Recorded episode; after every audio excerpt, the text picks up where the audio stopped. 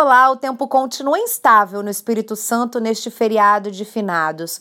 O sol aparece entre nuvens em todas as regiões e a chuva chega para quase todos, exceto na região sul, onde o sol brilha apenas entre nuvens. Acompanhe todos os detalhes da previsão do tempo na programação da TV Vitória.